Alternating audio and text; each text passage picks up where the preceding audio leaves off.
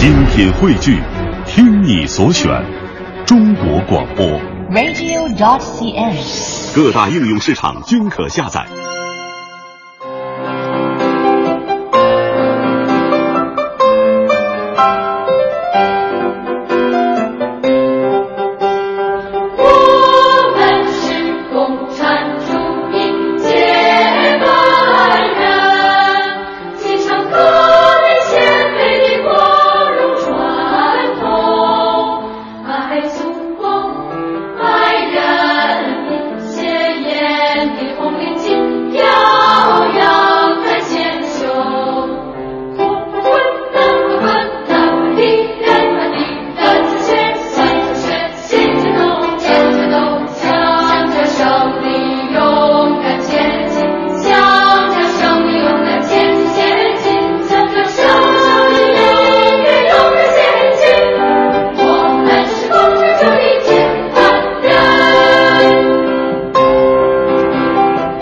嗯，在这儿我很想问一下孟老师为什么少先队队歌会在五十年代、六十年代之后两个不同的版本？呃，是这样的，呃，我们像我小的时候上小学的时候就赶上了第一首队歌啊。呃，这首歌呢是郭沫若作词，呃，当时非常著名的小提琴家、音乐家马思聪先生作曲的这个老的我们叫老的队歌，呃，这首歌就是大家刚才听到了那个歌词也好，曲调也好，非常有时代的特点，呃，但是大家知道后上后来呢发生了这个呃文化大革命，这个就是十年浩劫这样一个文化的一个大的动荡。嗯那在这个时候呢，很多当时的知识分子，包括音乐界，都发生都是是受到了这个迫害。然后这个呃作曲家马思聪呢，他也就是受到了牵连呢，他就呃举家到香港去。然后在这个时候呢，这首歌呢当时就被禁唱了，就不能再唱了。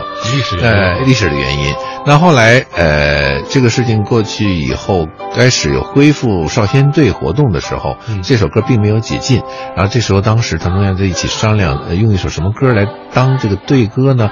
就想起来有一个电影《英雄小八路》里面的这首歌曲主题歌。我们是共产主义我们是共产主义接班人，就决定用这首歌来做带队歌。结果这首歌就一直到了现在，就不是带带队歌，成为新的一首队歌。嗯哎。